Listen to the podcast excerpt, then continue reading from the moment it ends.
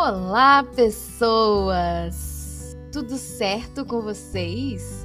Eu sou Paulinha Leal e esse é o Amigana Bookcast, o podcast literário para quem não tem tempo de ler. Ufa! Chegamos finalmente a mais uma sexta-feira! E o que foi esta semana? E aí, como é que foi a semana de vocês, pessoas? Por aqui foi uma correria doida. Estava louca para que chegasse logo a nossa querida e tão sonhada sexta-feira. E com ela atingimos os nossos 50% da nossa leitura conjunta deste mês de setembro. Uhul! Parabéns para vocês quem me acompanhou até aqui, para quem vem acompanhando aí todos os episódios. Eu sei que não é fácil, a nossa rotina é muito puxada, é muito complicada, né? Principalmente para aquelas pessoas, para mãe, para quem é pai, para que é trabalho, casa, é muita coisa, gente. Os nossos dias ultimamente passam assim, num piscar de olhos, e a gente quase não tem tempo para nada, e principalmente para aquelas coisas que nos fazem bem. Então você tirar aí que seja uma horinha do seu dia para poder ouvir um livro, para poder fazer aquilo que você gosta, faz muito bem para nossa mente, para o nosso corpo, porque afinal de contas está tudo interligado, certo? Então, meus parabéns para quem conseguiu acompanhar todos os episódios. E o objetivo do Amigana Bookcast é exatamente esse: é facilitar para você que tem uma rotina tão corrida para você conseguir aí inserir no meio dela um pouquinho de relaxamento, ouvindo uma boa história, né, podendo escutar finalmente aquele livro que você tanto sonhou em ler e não teve tempo. E é isso, gente. Esse é o nosso objetivo e eu espero muito de coração que eu esteja ajudando vocês durante essa caminhada na formação aí de criar o seu tão sonhado hábito de leitura. Bom, gente, com esse episódio de hoje, nós vamos atingir a marca de 30 capítulos lidos, ou seja, chegamos na metade do livro, na metade dessa história que está sendo tão gostosa de fazer. Eu acho que, pelo menos na minha opinião, eu acertei em cheio com esse livro, apesar do vocabulário ser um pouquinho ali complicado, algumas palavrinhas difíceis, alguns termos que a gente não esteja ali totalmente acostumados. É, é uma história muito gostosa, uma história diferente do que eu estava acostumada a ler. É um livro que sai completamente fora da minha zona de conforto, mas eu estou gostando bastante e acredito que acho que eu vou me inserir aí nesse meio literário aí de ler livros clássicos, né? E são livros que eles precisam ser muito bons, porque são livros que fazem sucesso até hoje. Imagina, essa obra, O Orgulho e o Preconceito, já tem mais de 100 anos que foi escrito. E é um livro que faz sucesso até hoje. Ainda tem muita gente procurando, querendo saber mais sobre essa história. Eu acredito que eu acertei aí como a nossa primeira leitura deste podcast. Então, gente, hoje nós vamos ler do capítulo 26 até o capítulo 30, completando aí a metade do livro e 50% da nossa leitura conjunta. Vamos então aos nossos recadinhos, bem rapidinho. Primeiramente, quero lembrar a vocês que está rolando a nossa enquete, tanto aqui pelo Spotify, quanto pelo YouTube, quanto pelo nosso Instagram, o Amigana Bookcast. Então não deixem de votar na nossa enquete, porque vai ser o nosso próximo livro da leitura conjunta. Então, se você tem algum livro preferido daquelas três opções que eu coloquei lá, corre lá no nosso Instagram, ou por aqui, ou pelo canal do YouTube. São vários canais que você pode votar e vote no seu preferido. São três livros bem conhecidos aí no mundo literário. Com certeza, qualquer um deles que eu fizer a leitura vai ser uma excelente leitura. Lembrando que a leitura do livro mais votado vai ser feita em novembro. Em outubro, eu vou trazer algo diferente para vocês, mas ainda vai ser surpresa. Vou fazer um suspense. E não deixe de comentar também o que, que vocês estão achando dessa história, o que, que vocês estão achando dessa nova experiência de consumir um livro. Eu gostaria muito de ter esse feedback de vocês. Se você acha que esse é um conteúdo válido, que pode fazer diferença na vida de alguém, que pode ajudar alguém que gostaria muito de estar tá aí lendo algum livro, mas não tem tempo, compartilhe. Compartilhe os nossos episódios, compartilhe o nosso canal, divulguem, curta o vídeo e deixem o feedback de vocês, porque isso é extremamente importante para que eu possa a cada dia melhorar mais e ter mais motivação, né, gente, para poder estar tá aqui trazendo sempre algo de novo para vocês. Então, recadinhos dados, bora lá saber o que, que aconteceu nos capítulos anteriores.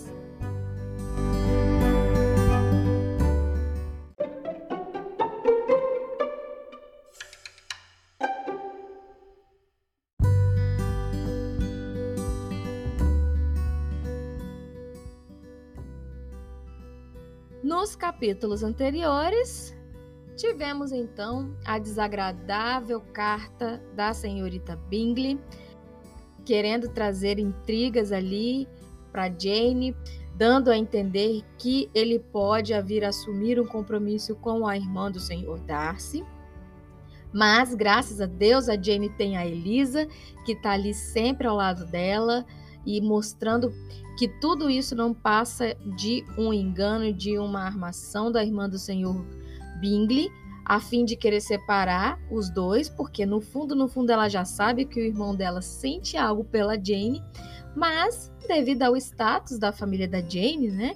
Por não ser uma pessoa da alta sociedade, por não ter ali várias posses, enfim, ela acredita que a Jane não seja certa para o seu irmão e com isso fica ali se fazendo de amiga, que no final de contas a amiga ela não tem nada, e querendo trazer aí essas intrigas, né? Entre a Jane e o Sr. Bingley, que o Sr. Bingley, coitado, não deve nem saber que a irmã tá fazendo isso. E a Jane, com toda aquela sua doçura, praticamente um anjo, só enxerga o lado bom das coisas, ela não consegue ainda acreditar que a senhorita Bingley está fazendo este tipo de papel. Também tivemos o cara de pau do Sr. Collins com mais um dos seus pedidos de casamento e, para nossa surpresa, foi aceito. Consegui entender o motivo pelo qual a Charlotte tanto dava atenção para ele, porque, gente, não dá. O homem cansativo, chato, meu Deus do céu. Olha, ele é inconveniente, chato. Eu concordo com tudo que a Elisa falou dele. Meu Deus do céu. Mas enfim, a Charlotte colocou aí o seu lado racional, né? Em nenhum momento colocou o seu coração no meio dessa história e pensou no seu futuro, né?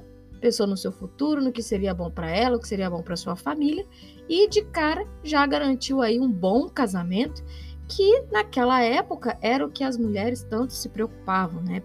Principalmente as mães, como a senhora Bennet, que faz de tudo, inclusive causar, deixar a filha doente para poder garantir um bom casamento.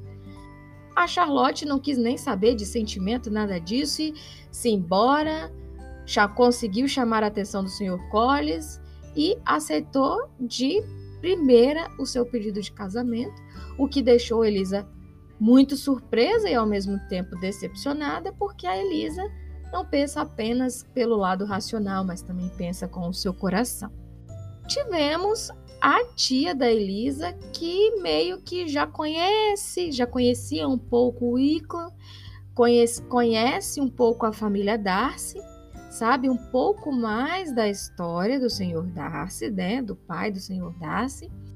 Ela meio que já deixou a gente com uma pulguinha atrás da orelha e inclusive falou isso para a Elisa, no sentido de que não seria interessante ela incentivar essa possível relação que possa vir a nascer ali, que é para ela tomar um certo cuidado.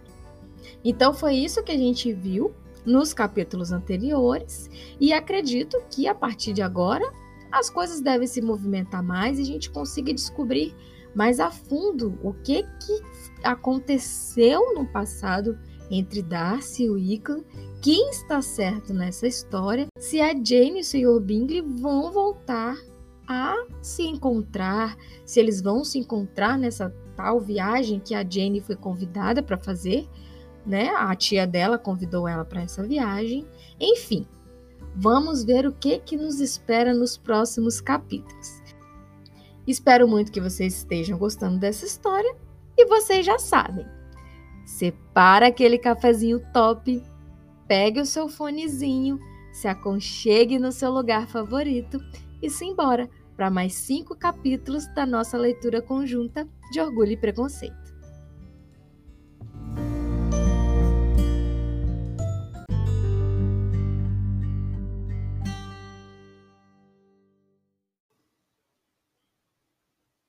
Capítulo 26 O alerta da senhora Gardner a Elizabeth foi-lhe pontual e delicadamente passado na primeira oportunidade favorável de falar com ela sós. Depois de lhe dizer sinceramente o que achava, prosseguiu assim: Você é uma menina inteligente demais, Lise, para se apaixonar simplesmente porque foi alertada contra isso.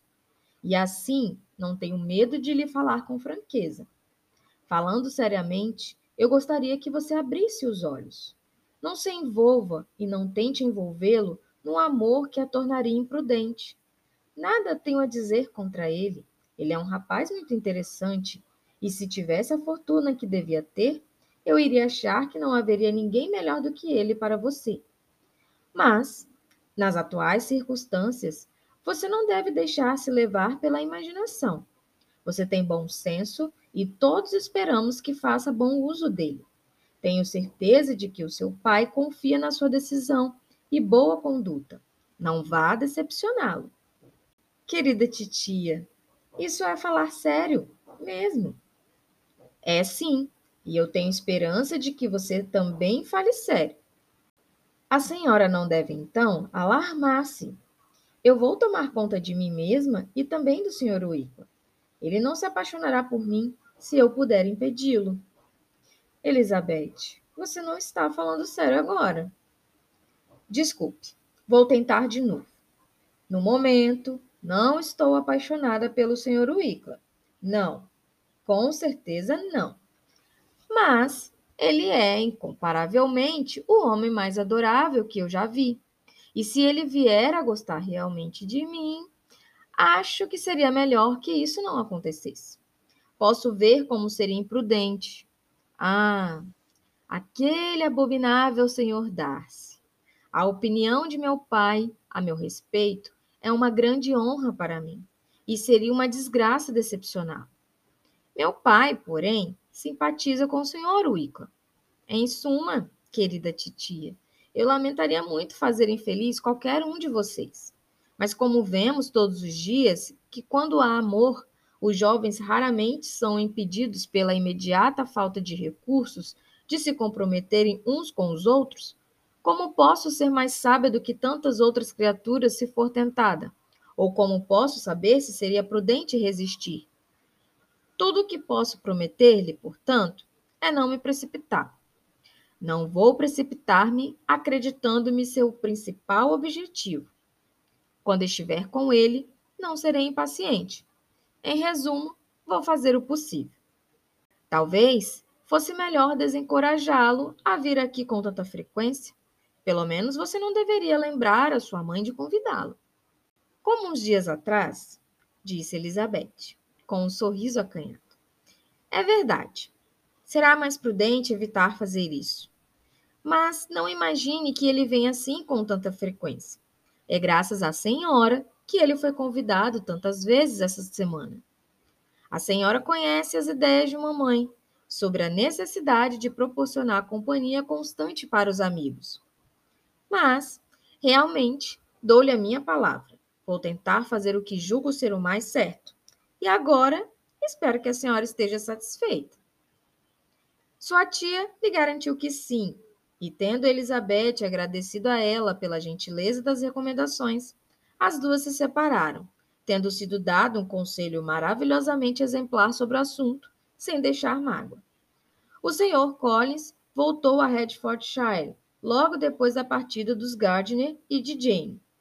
Mas, como se instalou na casa dos Lucas, sua chegada não causou grandes inconvenientes para a senhora Bennet.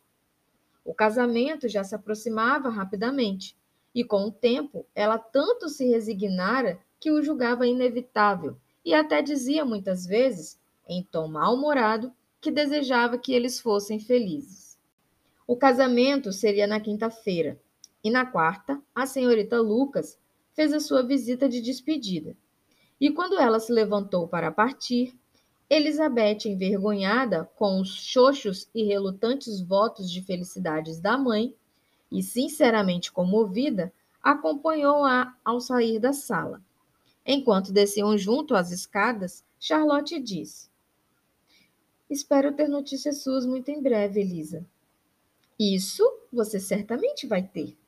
E tenho outro favor para lhe pedir. Você virá visitar-me?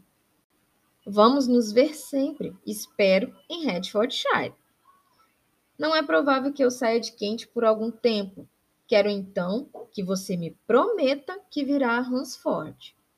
Elizabeth não pôde recusar, embora previsse que seria uma visita pouco prazerosa.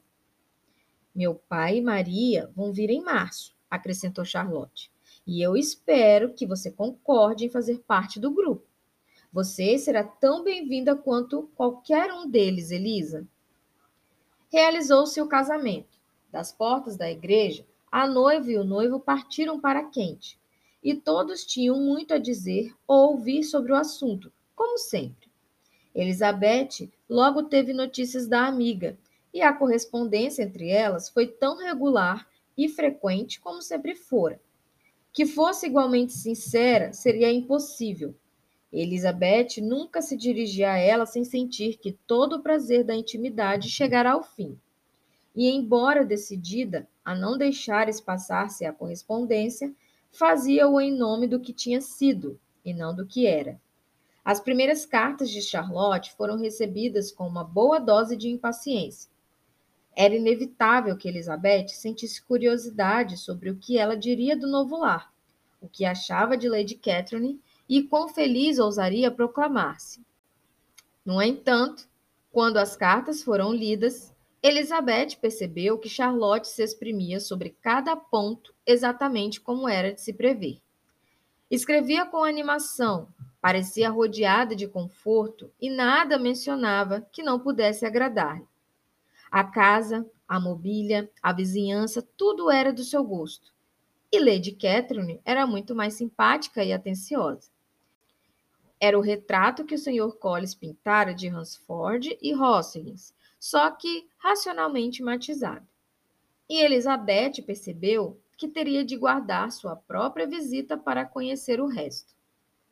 Jane havia escrito algumas linhas à irmã para anunciar que chegara bem em Londres. E quando tornou a escrever, Elizabeth esperava que ela tivesse podido dizer algo acerca dos Bingleys. Sua impaciência por essa segunda carta foi bem recompensada, como em geral a impaciência. Jane estava na capital havia uma semana e ainda não havia visto nem tivera notícias de Caroline.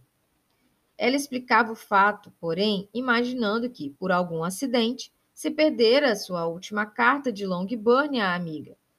Minha tia, prosseguiu ela, vai amanhã àquela parte da cidade e aproveitarei a oportunidade para passar pela Grosvenor Street. Ela tornou a escrever após ter feito a visita e visto a senhorita Bingley. Caroline não me pareceu de bom humor, foram suas palavras. Mas estava muito contente em me ver e me repreendeu por não lhe ter comunicado a minha vinda a Londres. Eu estava certa, então. Minha carta nunca chegara até ela. Perguntei por seu irmão, é claro. Ele estava bem, mas com tantos compromissos juntos ao senhor Darcy que mal tinha tempo de vê-lo. Descobri que a senhorita Darcy era esperada para jantar. Gostaria de poder vê-la. Minha visita não demorou muito, pois Caroline e a senhora Rush estavam de saída. Tenho certeza de que em breve vou torná-la vê-la. Elizabeth balançou a cabeça ao ler a carta. Esta a convencera de que só por acaso o senhor Bingley descobriria que sua irmã estava na capital. Passaram-se quatro semanas e Jane não o viu nenhuma vez. Ela tentou convencer-se de que não lamentava o fato, mas não podia mais estar cega à desatenção da senhorita Bingley. Depois de deixá-la esperando em casa por duas semanas e inventando a cada tarde uma nova desculpa, a visitante finalmente apareceu. Mas a brevidade de sua permanência e, mais ainda, a mudança em suas maneiras não permitiram que Jane continuasse a se iludir.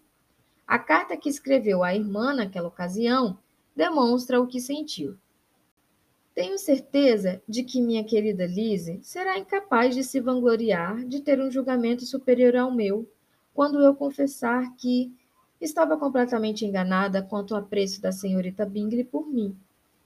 Mas, querida irmã, embora os acontecimentos tenham provado que você estava certa, não me julgue teimosa se eu ainda afirmar que, tendo em vista o comportamento dela, a minha confiança era tão natural quanto as suas suspeitas. Não entendo que razões tinha ela para querer ser minha amiga íntima. Mas, se as mesmas circunstâncias se produzissem de novo, tenho certeza de que seria enganada mais uma vez. Só ontem Caroline retribuiu a minha visita, e nesse meio tempo não recebi sequer um bilhete, sequer uma linha. Quando chegou, era óbvio que não sentia nenhum prazer no que estava fazendo. Deu uma desculpa breve e formal por não ter vindo antes. Não disse nenhuma palavra de que quisesse ver-me de novo. E foi, em todos os aspectos, uma criatura tão diferente que, quando foi embora, eu estava absolutamente decidida a cortar relações. Tenho pena dela, embora não possa deixar de censurá-la. Ela estava muito errada em demonstrar preferência por mim, como fez. Posso dizer sem medo de errar que todos os avanços na direção de maior intimidade entre nós vieram da parte dela. Tenho pena dela, porém, porque deve sentir que agiu mal e porque tenho certeza de que a preocupação com o irmão é a causa de tudo isso. Não preciso dar mais explicações embora nós saibamos que tal preocupação era completamente desnecessária. Se ela sentiu, isso explica facilmente o comportamento dela para comigo. E como ele é tão merecidamente querido pela irmã, toda preocupação que ela sentir por ele é natural e simpática. Não posso deixar de me admirar, porém, de ela ainda ter mais receios, pois se ele me houvesse amado de verdade, já nos teríamos encontrado há muito tempo. Ele sabe que estou em Londres e tenho certeza, por algo que ela mesma me disse. E, no entanto, até parece, pelo seu jeito de falar, que ela quer convencer-se de que ele goste realmente da senhorita Darcy. Não consigo entender. Se não receasse julgar severamente demais, estaria tentada a dizer que há uma estranha aparência de duplicidade nisso tudo. Mas Vou tentar livrar-me de todo o pensamento doloroso e só pensar no que me faz feliz. O seu afeto e a inabalável bondade de titio e titia. Escreva-me logo. A senhorita Bingley disse alguma coisa sobre nunca mais voltar a Netherfield, sobre abrir mão da casa, mas não com muita firmeza. Seria melhor não mencionarmos isso. Estou felicíssima por você me mandar tão boas notícias dos nossos amigos de Hansford. Peço-lhe que vá visitá-los, com Sr. Williams e Maria. Tenho certeza de que você vai ser muito bem tratada. Da sua, etc. Essa carta causou certa aflição em Elizabeth, mas ela recuperou o bom humor quando se deu conta de que Jane não seria mais iludida, ao menos pela irmã.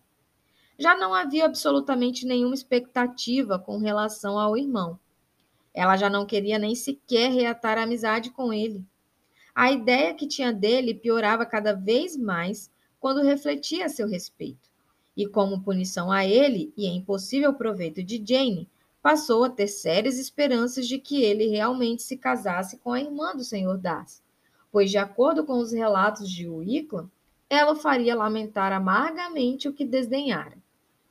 A essa altura, a senhora Gardner lembrou Elizabeth da promessa que fizera com relação àquele cavalheiro e pediu notícias. E as que Elizabeth tinha para lhe contar eram tais que deveriam contentar mais a tia do que a ela mesma.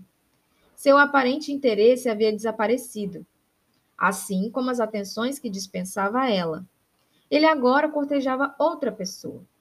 Elizabeth era não só observadora o bastante para perceber tudo aquilo, como também conseguia escrever sobre o assunto sem sofrer demais. Seu coração só fora tocado de leve e sua vaidade ficara satisfeita com a ideia de que ela seria a sua única eleita se a situação financeira o permitisse. O fato de ter ganhado de repente 10 mil libras era o atrativo mais notável da jovem, a quem ele agora dispensava suas melhores atenções. Mas Elizabeth, talvez menos clarividente nesse caso do que no caso de Charlotte, não se zangou com ele pelo desejo de independência que ele sentia. Ao contrário, nada podia ser mais natural, e embora pudesse supor que desistir dela custaria a ele algumas batalhas, ela estava disposta a reconhecer que se tratava de uma medida sábia e desejável para ambos, e podia, com toda sinceridade, desejar-lhe felicidades. Tudo isso foi comunicado à senhora Gardner, e depois de relatar a situação, prosseguiu assim. Estou agora convencida, querida titia, de que nunca estive realmente apaixonada, pois, se tivesse experimentado essa pura e exaltante paixão, Agora eu detestaria até o nome dele e lhe desejaria todo tipo de desgraça. Mas os meus sentimentos não são apenas cordiais em relação a ele. São até imparciais em relação à senhorita King. Não posso dizer que, de alguma forma, eu a odiei ou que esteja minimamente avessa a pensar que ela seja uma ótima moça. Não pode haver amor aí. Minha vigilância foi eficiente. E embora eu certamente fosse um objeto mais interessante para todos os meus conhecidos, e se tivesse distraidamente apaixonada por ele, não posso dizer que lamente a minha relativa insignificância. Muitas vezes a preeminência sai cara. Kit e Lídia tomam muito mais a peito a sua defecção do que eu. Elas são jovens na estrada do mundo e ainda não se abriram para o torturante convicção de que os rapazes bonitos tem de ter algo para viver, tanto quanto os mais comuns deles.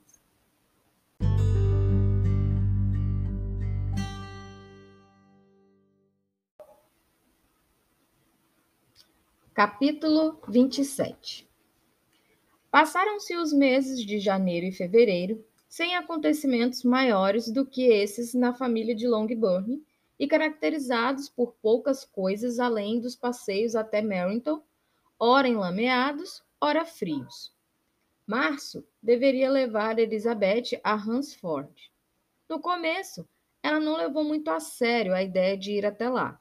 Charlotte, porém, como logo ela descobriu, contava com aquele plano e aos poucos Elizabeth passou a encará-lo com maior prazer e maior certeza.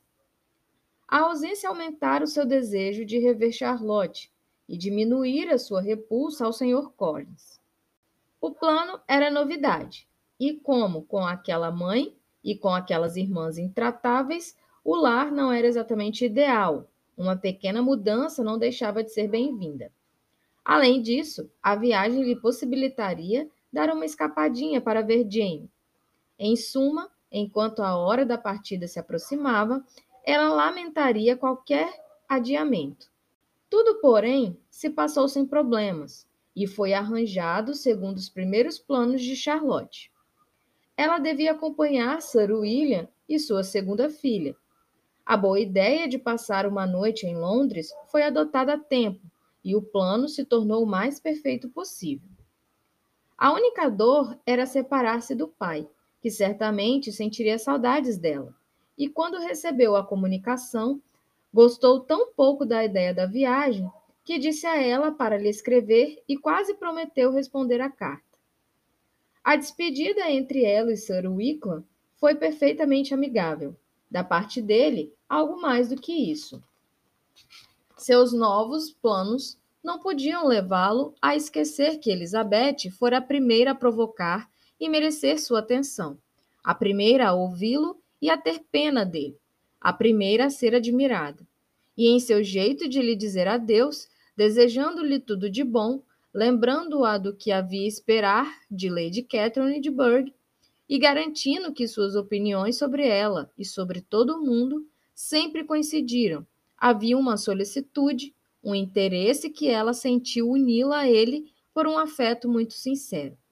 E se separou dele convencida de que, casado ou solteiro, ele sempre haveria de ser o seu modelo de pessoa simpática e agradável. Seus companheiros de viagem no dia seguinte não eram do tipo que poderia fazê-la reconsiderar a sua apreciação do Sr. Wickham. Sir William Lucas e sua filha Maria, uma menina bem-humorada, mas tão cabeça de vento quanto ele, nada tinham a dizer que valesse a pena escutar, e eram ouvidos com tanto prazer quanto o chiado da carruagem. Elizabeth adorava as neiras, mas já conhecia Sir William havia muito tempo ele não podia contar-lhe nada de novo acerca das maravilhas da sua apresentação à corte e de sua sagração como cavaleiro. Suas delicadezas estavam puídas, como que tinham a dizer. Foi um trajeto de apenas 24 milhas. Partiram tão cedo que chegaram a Grace Church Street por volta do meio-dia. Enquanto se dirigiam para as proximidades da casa do Sr. Gardner, Jane estava a uma das janelas da sala para observar a chegada. Quando entraram no corredor, lá estava ela para dar-lhe as boas-vindas. E Elizabeth, olhando atentamente para o seu rosto, ficou satisfeita em encontrá-lo tão saudável e encantador como sempre. Nas escadas estava um bando de meninos e meninas, cuja impaciência em ver a prima não permitiria a ela aguardar na sala e cuja timidez pois não haviam fazia um ano, os impedia de descer. Tudo era alegria e amabilidade. O dia passou do modo mais agradável. Amanhã, no alvoroço e nas compras, e à noite no teatro. Elizabeth procurou sentar-se ao lado da tia. O primeiro assunto a ser abordado foi sua irmã, e ela mais se afligiu do que se admirou ao ouvir, em resposta às suas minuciosas perguntas que, embora Jane sempre procurasse manter-se animada, passava por períodos de abatimento. Era razoável, porém, esperar que estes não se prolongassem por muito tempo. A senhora Gardner forneceu-lhe também os pormenores da visita da senhorita Bingley a Grace Church Street e repetiu as conversas ocorridas em diversos momentos entre Jane e ela, que provavam que Jane havia, no fundo do coração, desistido do relacionamento. A senhora Gardner, então, passou a zombar da sobrinha sobre a deserção de Wickham e a cumprimentou por suportá-la tão bem. Mas, minha querida Elizabeth, acrescentou ela, que tipo de moça é essa senhorita King? Custa-me pensar que o nosso amigo seja interesseiro. Por favor, querida titia, qual é a diferença no que se refere às questões matrimoniais entre o interesse e o motivo prudente, onde acaba a prudência e começa a avariza. No último Natal, você temia que ele se casasse comigo, porque seria imprudente. E agora, porque ele está tentando conquistar uma moça com apenas 10 mil libras, você o chama de interesseiro? Se você me disser que tipo de moça é a senhorita King, eu saberei o que pensar. Acho que é uma moça muito boa, não sei nada de ruim sobre ela. Mas ele não deu a ela a mínima atenção, até que a morte do avô a tornasse dona dessa fortuna. Não. E por que deveria?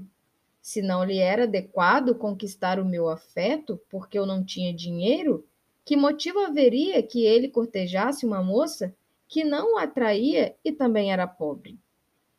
Mas é uma indelicadeza voltar as atenções para ela tão em seguida ao fato. Um homem em apuros não tem tempo para todas essas elegantes conveniências que os outros podem observar. Se ela não faz objeções a isso, por que nós faríamos? O fato de ela não fazer objeções não justifica.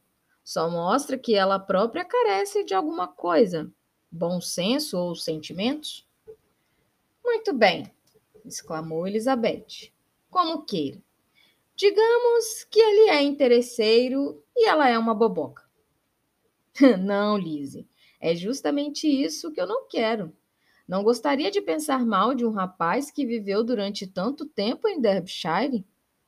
Ah, Quanto a isso, tenho uma péssima opinião dos rapazes que vivem em Derbyshire. E seus amigos íntimos que vivem em Hertfordshire não são muitos melhores. Estou cansada de todos eles. Graças a Deus, vou amanhã para um lugar onde encontrarei um homem que não tem nenhuma qualidade agradável, que não se destaca nem pelos modos nem pelo bom senso. Os homens estúpidos são os únicos que vale a pena conhecer, afinal. Cuidado, Lise. Essas palavras têm um forte sabor de decepção. Ao fim da peça, antes de se separarem, Elizabeth teve a inesperada alegria de receber um convite para acompanhar o seu tio e sua tia numa excursão de lazer que planejava fazer no verão. Ainda não decidimos aonde vamos, disse a senhora Gardner, mas talvez até os lagos. Nenhum plano poderia ser mais agradável a Elizabeth, que aceitou o convite com rapidez e gratidão. Ah, minha queridíssima titia, exclamou ela entusiasmada. Que delícia, que felicidade! A senhora me dá vida nova e disposição. Adeus decepção e depressão. O que são os rapazes em comparação com os penedos e as montanhas? Ah, que horas de êxtase vamos passar! E quando voltarmos, não seremos como os outros viajantes, sem poder ter uma ideia precisa de nada. Nós vamos saber onde estivemos, Vamos recordar o que vimos. Lagos, montanhas e rios não deve confundir-se em nossa imaginação. E quando tentarmos descrever um determinado cenário, começaremos discutindo a sua situação relativa. Façamos que as nossas efusões sejam menos insuportáveis que as das maiorias dos viajantes.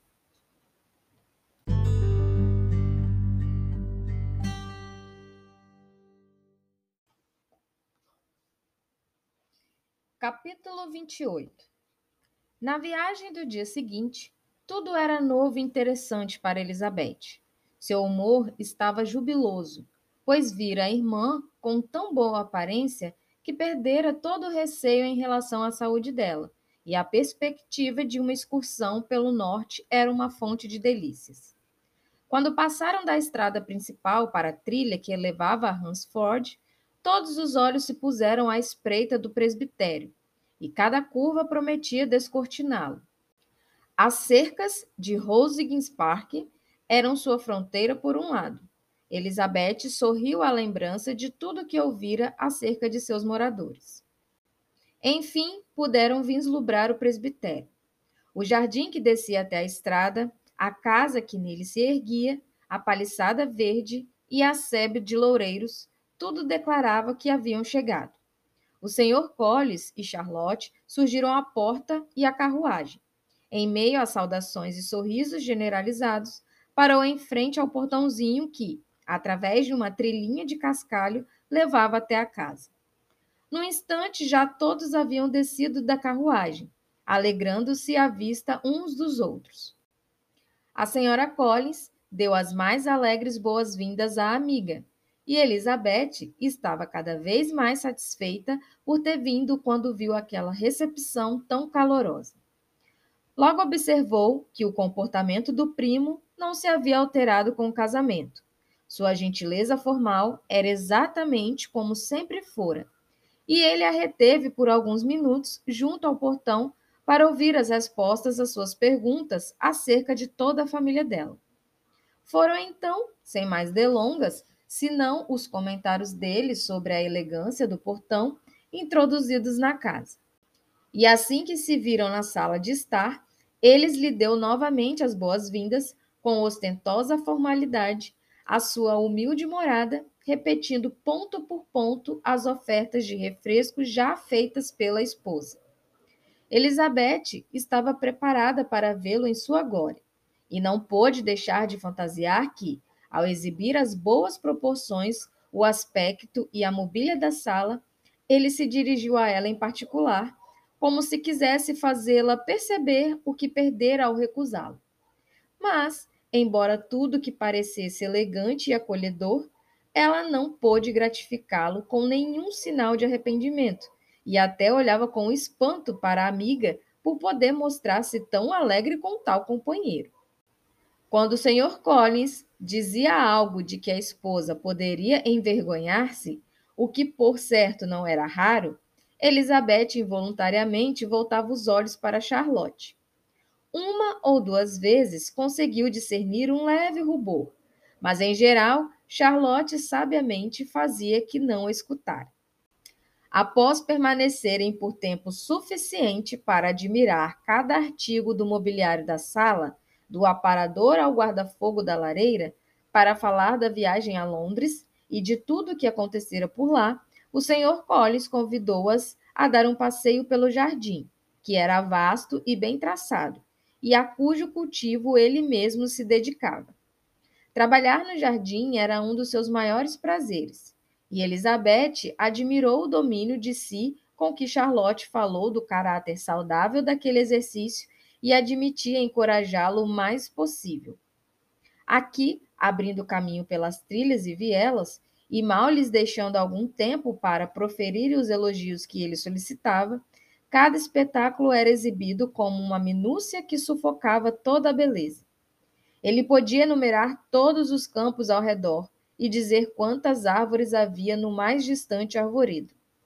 Mas, de todas as vistas de que seu jardim ou a região ou o reino podiam gabar-se, nenhuma se comparava com a perspectiva de Hastings, vislumbrada através de uma abertura entre as árvores que margeavam o parque quase diretamente em frente à casa.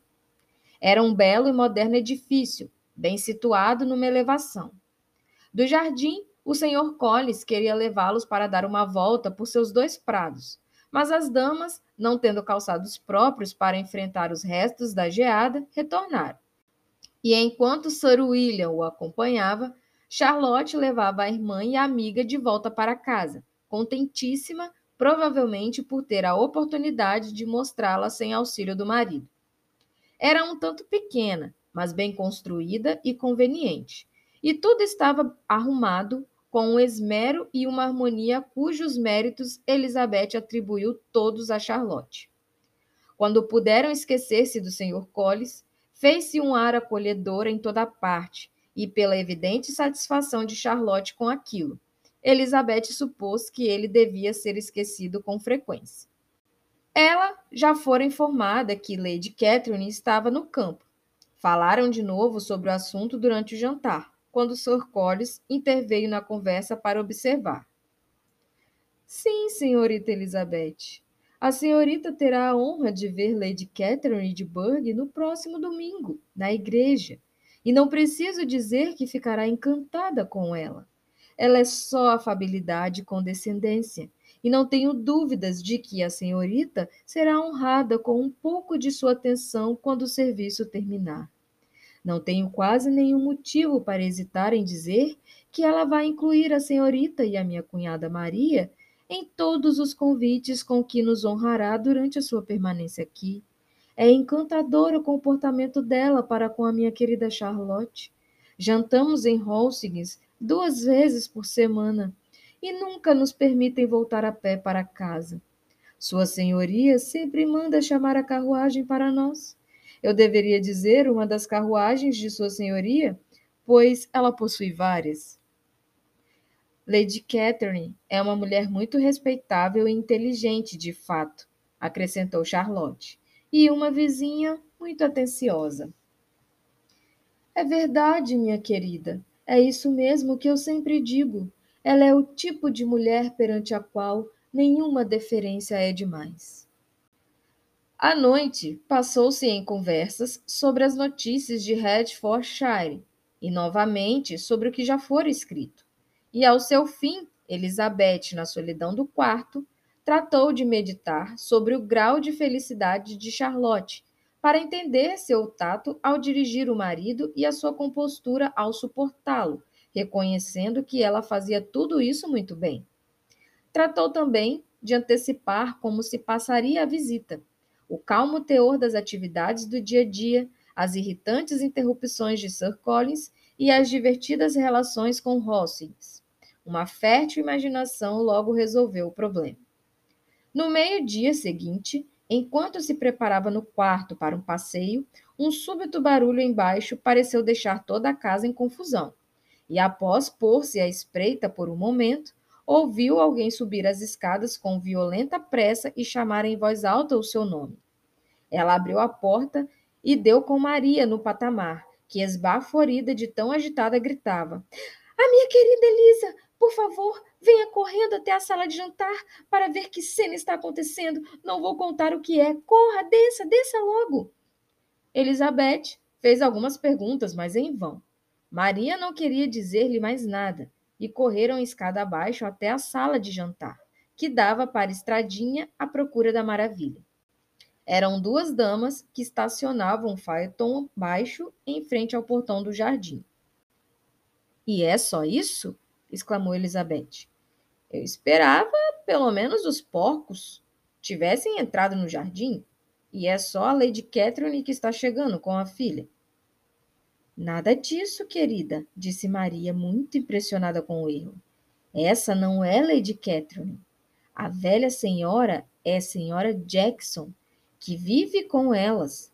A outra é a senhora de Burgh. Olhe bem para ela. É uma criatura miudinha.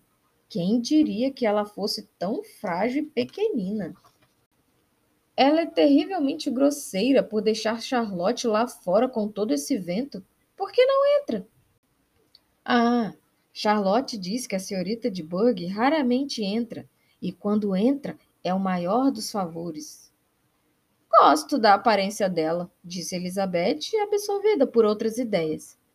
Parece doentia e mal-humorada. Vai combinar perfeitamente com ele. Vai dar uma esposa muito adequada.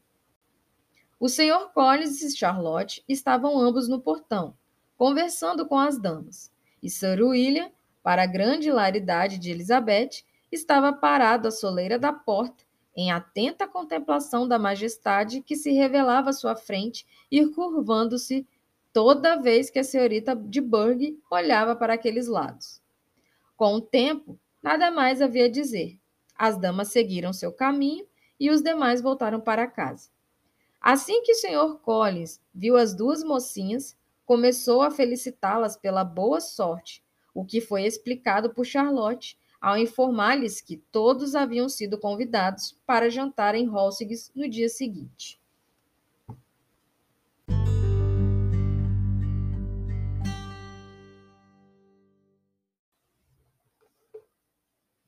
Capítulo 29 O triunfo do Sr. Collins, em consequência desse convite, foi completo. Poder exibir a grandiosidade de sua protetora aos visitantes, maravilhados e mostrar-lhes a cortesia dela para com ele e a esposa, era tudo o que queria. E que uma oportunidade para tanto se mostrasse tão prontamente era um exemplo da condescendência de Lady Catherine, que superava toda a sua capacidade de admiração. Confesso, disse ele, que não deveria surpreender-me com um convite dominical de Sua Senhoria para tomarmos chá e passarmos a tarde em Holsings. Pelo conhecimento que tenho da afabilidade de Sua Senhoria, eu até esperava que isso fosse acontecer. Mas quem poderia prever um favor como este? Quem poderia imaginar que receberíamos um convite para jantar? Convite, aliás, que abrange a todos, tão rapidamente após a sua chegada. Estou menos surpreso com o que aconteceu, tornou Sir William, em razão do conhecimento de como são, na verdade, os modos dos poderosos. Conhecimento que minha situação na vida me permitiu obter. Junto à corte, tais exemplos de alta educação não são incomuns. Mal se falou em outra coisa o dia inteiro, ou na manhã seguinte, a não ser da visita de Holsings. O Sr. Collins instruía-os cuidadosamente sobre o que deviam esperar, para que a visão de tais cômodos, de tantos criados e de jantar tão esplêndido não os acabrunhasse em excesso. Quando as damas se retiraram para vestir-se, ele disse a Elizabeth: Não se preocupe com seus trajes, minha querida prima. Lady Catherine não exige em nós a elegância no vestir que caracteriza ela e a filha. Eu aconselharia a vestir o traje que considere superior aos demais. Nada é mais necessário. Lady Catherine não vai pensar mal da senhorita por estar trajada com simplicidade. Ela gosta de ver preservada a distinção em condições. Enquanto se vestiam, veio ele duas ou três vezes a cada uma das portas para recomendar que se apressassem, pois Lady Catherine detestava ter de esperar para jantar. Tais formidáveis narrativas sobre Sua Senhoria e seu modo de vida muito assustaram Maria Lucas, que tinha pouca experiência da sociedade e aguardava sua apresentação em Hastings com a apreensão igual a que o pai sentira ao se apresentar no palácio de St. James. Como o dia estava bonito, fizeram uma deliciosa caminhada de cerca de uma milha pelo parque. Cada parque tem a sua beleza e as suas vistas, e Elizabeth viu muitas coisas agradáveis, embora não estivessem num êxtase tal como que o Sr. Collins esperava que a cena lhe inspirasse, e pouco se impressionasse com a contagem feita por ele das janelas de frente do palácio e sua explicação sobre quanto Sir Levis de Bourgh gastara com os vidros. Enquanto subiam as escadas do saguão, o nervosismo de Maria foi aumentando e até Sir William não parecia totalmente calmo. A coragem de Elizabeth não atraiu. Nada ouvira sobre Lady Catherine que caracterizasse como alguém de extraordinários talentos ou de milagrosa virtude, e achava que podia testemunhar, sem tremer, a mera pompa do dinheiro ou da nobreza. Do saguão da entrada, cujas belas proporções e delicados ornamentos o senhor Collins ressaltou, extasiado e eles seguiram os criados através de uma antecâmara até a sala onde Lady Catherine, sua filha e a senhora Jackson estavam sentadas. Sua senhoria, com grande condescendência, ergueu-se para recebê-los, e como a senhora Collins combinara com o marido que as apresentações seriam por sua conta, elas foram feitas com correção, sem as desculpas ou os agradecimentos que ele teria julgado necessários. Apesar de ter estado no palácio de St. James, Sir Will estava tão profundamente embasbacado com a grandiosidade que o cercava que só teve coragem para curvar-se quase até o chão e sentar-se sem dizer palavra. E sua filha, assustada, quase ao ponto de desmaiar, sentou-se na borda de uma cadeira, sem saber para onde olhar. Elizabeth esteve à altura da cena, e pôde observar as três damas à sua frente com compostura. Lady Catherine era uma mulher alta e robusta, com feições bem marcadas que talvez já tivessem sido belas. Seu ar não era conciliador, tampouco a sua maneira de recebê-los era capaz de fazer os visitantes esquecerem-se de sua condição inferior. Nada tinha de terrível quando calada mas tudo o que dizia era pronunciado num tom de tanta autoridade e empáfia que Elizabeth de imediato se lembrou de Wicklow e, pelo que observou durante todo o dia, acreditava que Lady Catherine fosse exatamente como ele pintara. Quando, depois de examinar a mãe, em cujas feições e maneiras logo reconheceu algo do Sr. Darcy, voltou os olhos para a filha, quase se uniu a Maria em seu espanto por ser ela tão frágil e pequenina. Não havia nem de rosto, nem de corpo, nenhuma semelhança entre as damas. A senhorita de Burgh era pálida e enfermiça. Suas feições, embora não feias, eram insignificantes.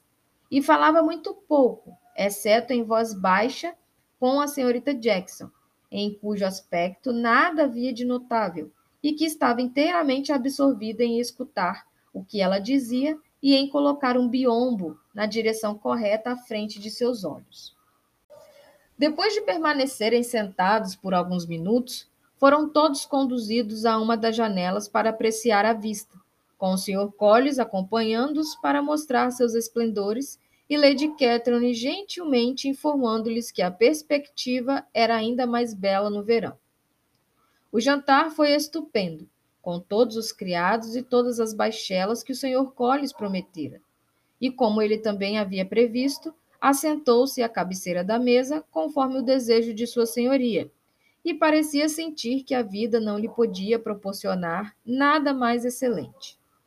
Ele trinchou, comeu e elogiou com jubilosa alegria, e cada prato era elogiado, primeiro por ele e em seguida por Sir William, que já se recuperara bastante para fazer eco ao que o genro dizia, de maneira tal que Elizabeth se admirava de Lady Catherine tolerá-lo. Lady Catherine, porém, parecia contente com a excessiva admiração deles e distribuiu graciosíssimos sorrisos, em especial quando algum prato sobre a mesa se mostrava uma novidade para eles. O grupo não se permitiu muita conversa. Elizabeth estava pronta para falar assim que surgisse uma oportunidade, mas estava sentada entre Charlotte e a senhorita de Burgh. A primeira estava empenhada em escutar Lady Catherine, e a segunda não lhe dirigiu sequer uma palavra durante todo o jantar. A senhora Jackson estava ocupada, sobretudo, em observar como a pequena senhorita de Burgh comia, instando-a a experimentar algum outro prato e temendo que estivesse indisposta. Nem passava pela cabeça de Maria falar alguma coisa, e os cavalheiros nada o faziam senão comer e admirar. Quando as damas retornaram à sala de estar, havia pouco a fazer além de ouvir Lady Catherine falar, o que ela fez sem interrupção, até ser servido o café, dando sua opinião sobre cada assunto de maneira tão incisiva que ficava evidente que não estava habituada a ver seu julgamento contrariado.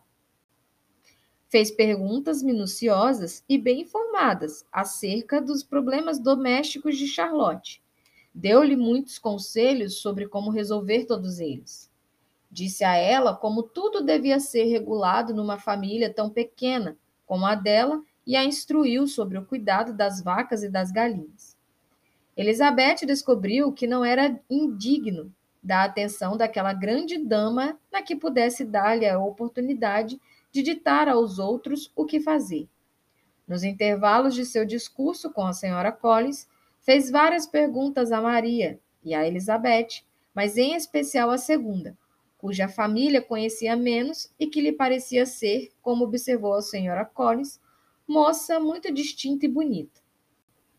Perguntou-lhe em diversas ocasiões quantas irmãs tinha, se eram mais moças ou mais velhas do que ela, se era provável que alguma delas se casasse, se eram bonitas, onde se haviam educado, que carruagem tinha seu pai e qual era o nome de solteira da mãe. Elizabeth sentiu toda a impertinência daquelas perguntas, mas respondeu-as com muita serenidade. Lady Catherine então observou. Acho que a propriedade de seu pai está destinada a passar em morgádio para o Sr. Collins. Por você, virando-se para Charlotte, estou contente com isso. Não vejo, porém, razão para se transmitirem em morgádio as propriedades por linha feminina. Isso não era tido como necessário na família de Sir Levis de Burgh. Sabe cantar ou tocar piano forte, senhorita Bennet? Um pouco. Ah, então, uma hora ou outra, ficaremos felizes em ouvir você. O nosso piano forte é magnífico, provavelmente superior a você vai experimentá-lo algum dia? Suas irmãs também tocam e cantam? Uma delas, sim. Por que nem todas aprenderam? Todas vocês deviam ter aprendido. Todas as senhoritas. O Web tocam e o pai delas não tinham rendas tão fartas quanto as do seu pai. Vocês sabem desenhar? Não, nem um pouco. Como? Nenhuma de vocês? Nenhuma. Isso é muito estranho. Mas suponho que não tiveram oportunidade. Sua mãe deveria ter levado vocês a Londres a cada primavera para terem professores. Minha mãe nada teria a objetar, mas o meu pai odeia Londres. Sua preceptora abandonou vocês? Nunca tivemos nenhuma preceptora. Nenhuma preceptora? Como é possível? Cinco filhas criadas em casa sem preceptora? Nunca vi coisa igual.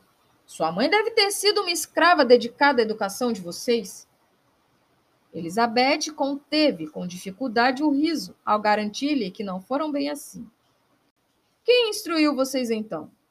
Quem acompanhou vocês? Sem nenhuma preceptora, a educação de vocês deve ter sido negligenciada. Comparada a de certas famílias, creio que sim. Mas quando alguma de nós queria aprender, não faltavam os meios. Sempre éramos incentivadas a ler e tivemos todos os professores necessários. As que preferiam ficar sem fazer nada, certamente o podia. Ah, não duvido. Mas é isso que uma preceptora impediria? E se eu tivesse conhecido sua mãe, teria energeticamente aconselhado a contratar uma. Sempre digo que, na educação, nada deve ser feito sem uma instrução regular e constante, que só uma preceptora pode dar. É maravilhoso saber a quantas famílias eu pude encaminhar uma preceptora. Fico sempre contente em ver uma jovem bem empregada. Quatro sobrinhas da senhorita Jackson conseguiram, por meu intermédio, excelentes empregos. E há poucos dias recomendei outra jovem, que me havia sido mencionada apenas acidentalmente, e a família está satisfeitíssima com ela. Senhora Collins, já lhe disse que Lady Metcalf Veio ontem me visitar para me agradecer? Ela acha a senhorita Pope um tesouro. Lady Catherine, disse ela, a senhora deu-me um tesouro. Alguma de suas irmãs mais moças já foi apresentada à sociedade, senhorita Bennet? Sim, minha senhora, todas elas. Todas? Como assim? As cinco de uma vez? Que esquisito. E você é só a segunda. Apresentar as mais moças antes que as mais velhas estejam casadas? Suas irmãs mais moças devem ser muito jovens. São sim. A mais moça ainda não tem 16. Ela talvez seja jovem demais para frequentar muita sociedade.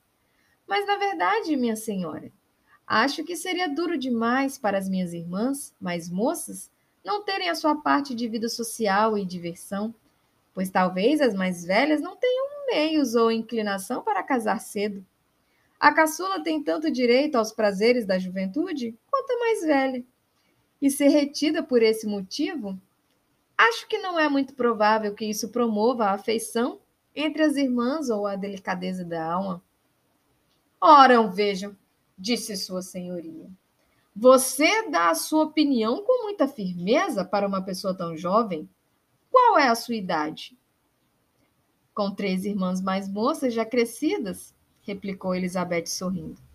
Vossa Senhoria não deve esperar que eu confesse. Lady Catherine pareceu atônita por não receber uma resposta direta, e Elizabeth suspeitou ser a primeira pessoa que jamais ousou gracejar com tão majestosa impertinência. Você não pode ter mais de vinte, com certeza. Portanto, não precisa disfarçar a idade. Não, tenho 21.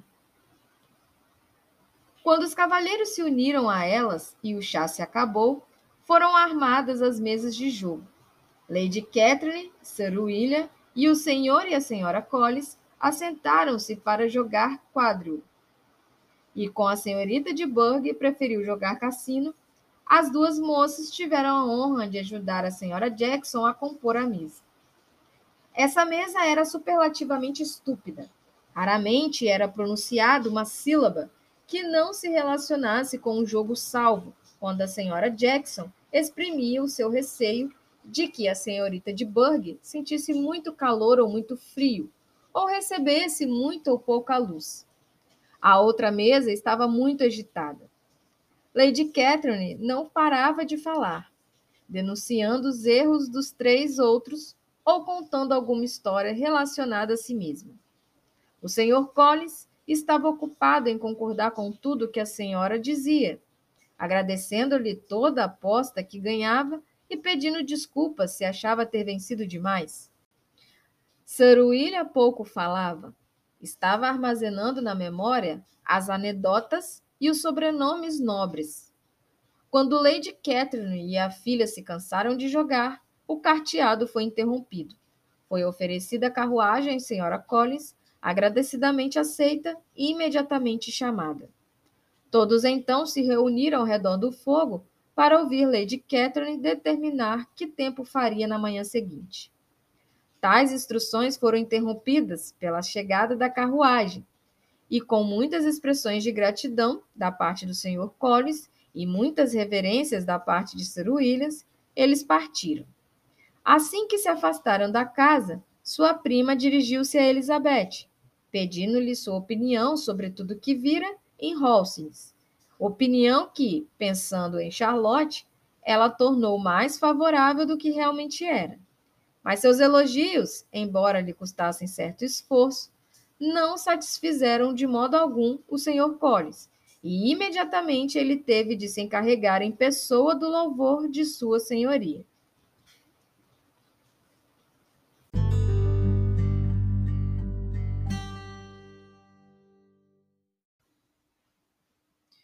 Capítulo 30 Permaneceu Sir William só por uma semana em Hunsford, mas sua visita durou bastante para convencê-lo de que a filha estava muito bem estabelecida e tinha um marido e uns vizinhos não muito fáceis de se achar.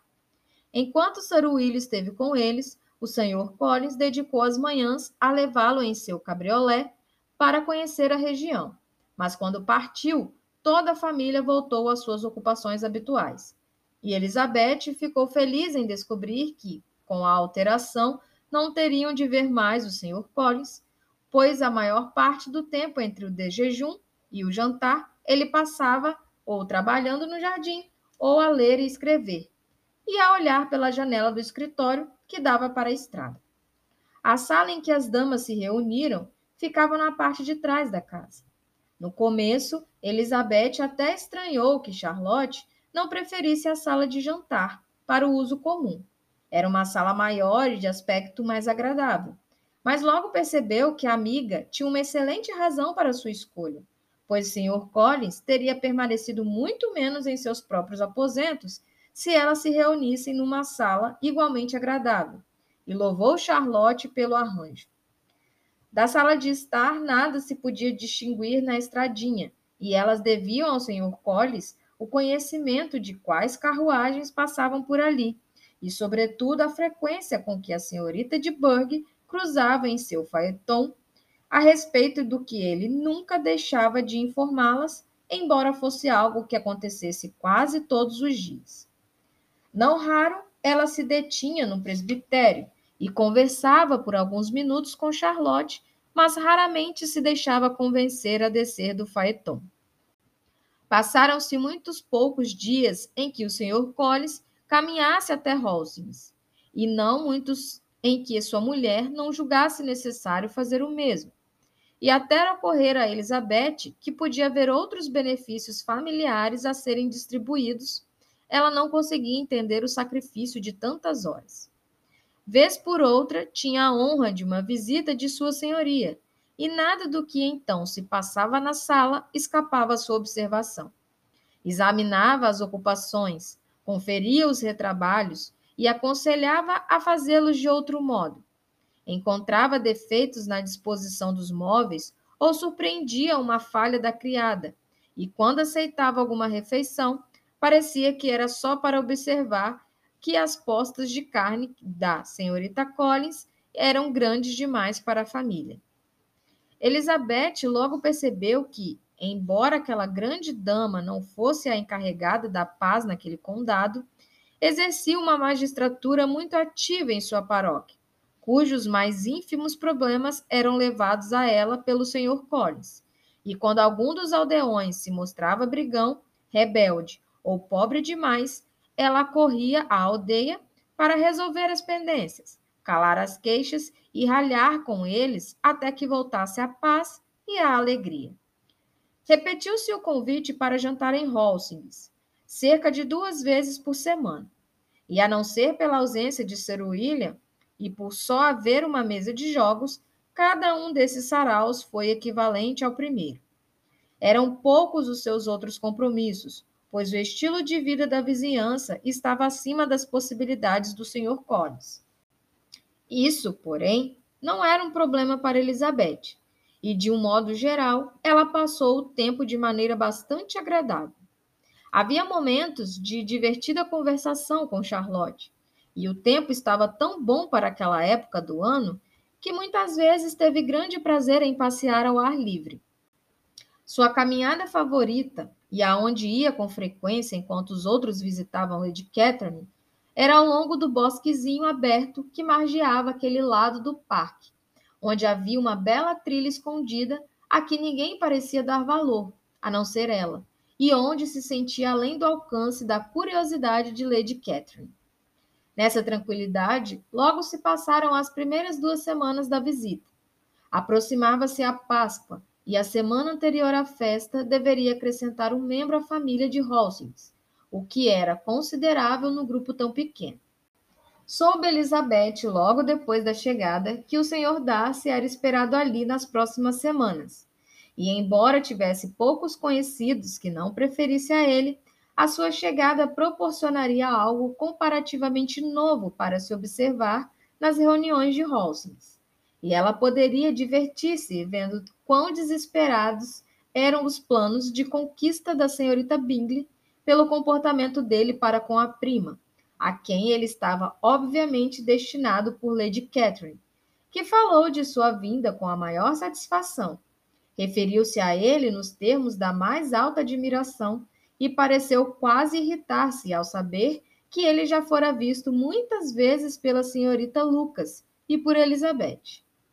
A notícia de sua chegada logo alcançou o presbitério, pois o senhor Collins passara a manhã inteira a passear em frente à entrada de Hansford Lane para ser o primeiro a certificar-se da chegada, e depois de fazer a sua reverência enquanto a carruagem virava o parque, voltou correndo para casa com a importante informação. Na manhã seguinte, ele se apressou a ir a Hossings para apresentar-lhes seus cumprimentos. Haviam dois sobrinhos de Lady Catherine que os exigiam, pois o Sr. Darcy trouxera com ele o coronel Fitzwilliams, o filho mais moço do seu tio Lord, e para grande surpresa de todos, quando o Sr. Collins voltou, os cavalheiros o acompanhavam, Charlotte observara-os da sala do marido, enquanto atravessavam a estrada e, correndo imediatamente até outra sala, comunicou às duas moças a honra que as esperava, acrescentando: Agradeço a você, Elisa, por essa gentileza. O senhor Darcy jamais teria vindo tão prontamente só para me visitar. Elizabeth mal tivera o tempo de esquivar-se ao cumprimento, quando a chegada deles foi anunciada pela campainha. Logo em seguida, os três cavalheiros entraram na sala. O coronel Fitzwilliams, o primeiro a entrar, tinha cerca de 30 anos. Não era bonito, mas quanto à figura e ao trato, era um verdadeiro cavalheiro. O senhor Darcy estava como costumava estar em Hertfordshire. Cumprimentou a senhorita Collins com o recato de sempre e fossem quais fossem os seus sentimentos em relação à amiga dela, cumprimentou-a com toda a aparência de serenidade. Elizabeth limitou-se a lhe fazer uma breve reverência, sem nada dizer. O coronel Fitzwilliam logo iniciou a conversação, com a presteza e o desembaraço de um homem bem educado, e falou de modo muito agradável. O primo, porém, depois de dirigir a senhora Collins uma breve observação sobre a casa e o jardim, permaneceu sentado por algum tempo, sem dirigir a palavra a ninguém. Com o tempo, no entanto, sua cortesia despertou, ao se informar junto a Elizabeth sobre a saúde da família. Ela lhe respondeu da maneira de sempre, e depois de uma curta pausa acrescentou: A minha irmã mais velha passou em Londres os últimos três meses. O senhor teve a oportunidade de vê-la? Ela estava plenamente ciente de que ele nunca a encontrara, mas queria ver se ele traía algum conhecimento do que se passara entre Bingley e Jane. Achou que ele se mostrou um tanto confuso ao responder que nunca tivera a boa sorte de ver a senhorita Bennet na capital. O assunto morreu por aí, e logo em seguida os cavalheiros se retiraram.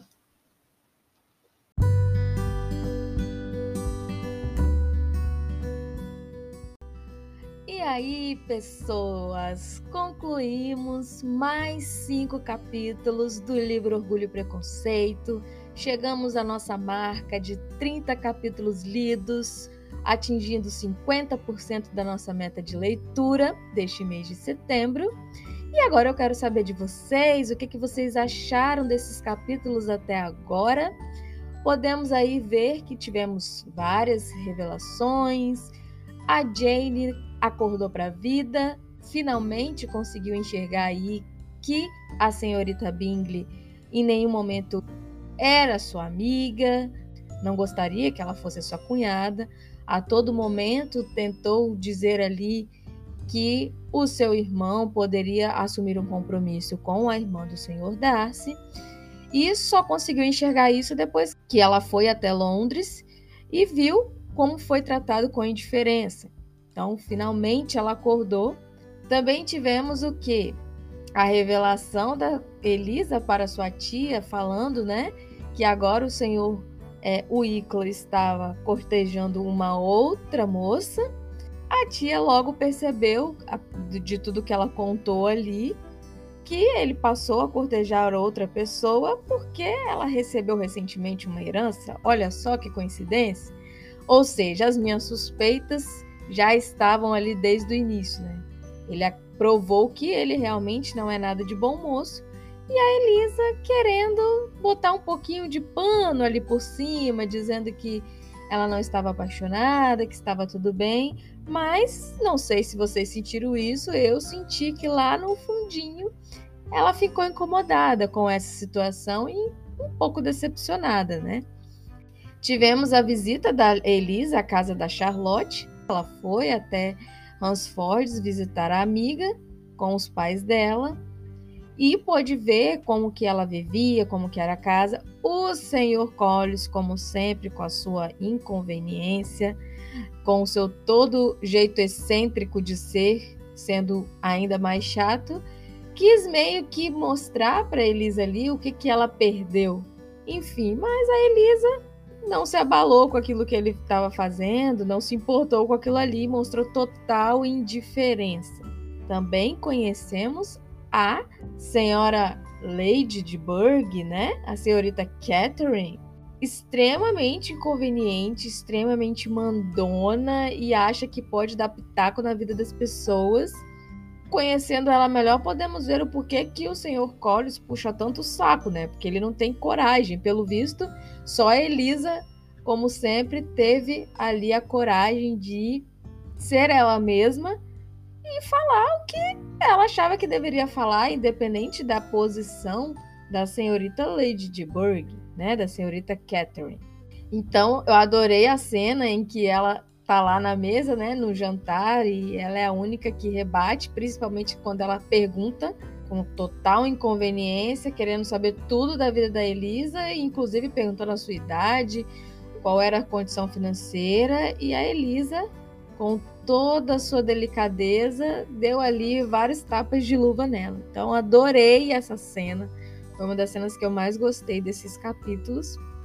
Tivemos o convite da sua tia para ela poder fazer uma viagem com eles e conhecer outros lugares, o que deixou eles extremamente felizes. E tivemos no final, né, dos capítulos, o reencontro de Elisa com o Senhor Darcy novamente. Porém, já tivemos uma pista de que eles meio que não estavam muito cientes de que a Jane estava em Londres. Mas vamos ver o que, que vai se suceder na próxima semana, com os próximos episódios. Acredito que vai vir coisa bem legal pela frente, mas assim, estou ansiosa para saber o que, que vai acontecer, como que vai ser esse real encontro ali com Elise e Darcy. E se a Jane vai finalmente encontrar com o Sr. Bingley e o que, que vai acontecer, gente. Eu tô doida para saber o que, que vai acontecer nos próximos capítulos. Então eu espero muito que vocês estejam gostando. Parabenizo novamente as pessoas que chegaram até aqui, que conseguiram acompanhar todos os episódios, que completaram a meta dos 50%. E para aquelas pessoas que não conseguiram por conta da sua rotina, não precisam ficar tristes, os episódios estão todos aqui disponíveis para vocês a hora que vocês quiserem. O importante é não desistir. Se não deu para completar a meta dentro do prazo, não desista. Continue, nem que você veja ali um capítulo por dia. No YouTube eu estou colocando a minutagem nos vídeos, então você pode ir lá e ir assistindo capítulo por capítulo se você perdeu algum. O importante é não parar, gente. Se hoje você só tem 10 minutinhos para ouvir menos de um capítulo, ouça 10 minutinhos. Faça tudo dentro do seu tempo, porque o hábito ele se cria assim. É com constância, é você fazendo todos os dias, mesmo que seja um pouquinho, nem que seja 5, 10 minutinhos por dia.